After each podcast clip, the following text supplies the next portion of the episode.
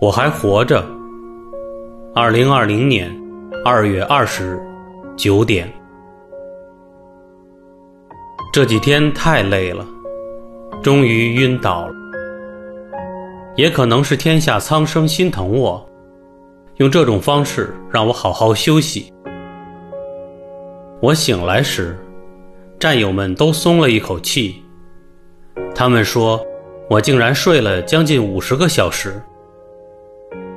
可是我在梦中感到很神奇，好像总有个熟悉的声音在轻声地呼唤着我：“醒醒醒醒，人民需要你，祖国需要你。”是的，天下苍生需要我，还不让我离开这繁华的人间。世间总有一种无形的力量在推着我前进。听到医护人员说。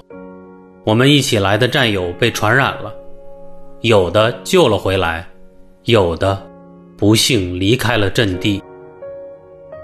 我还活着，重任在肩，就要穿上防护服，奔向前线。祈愿早日战胜疫情。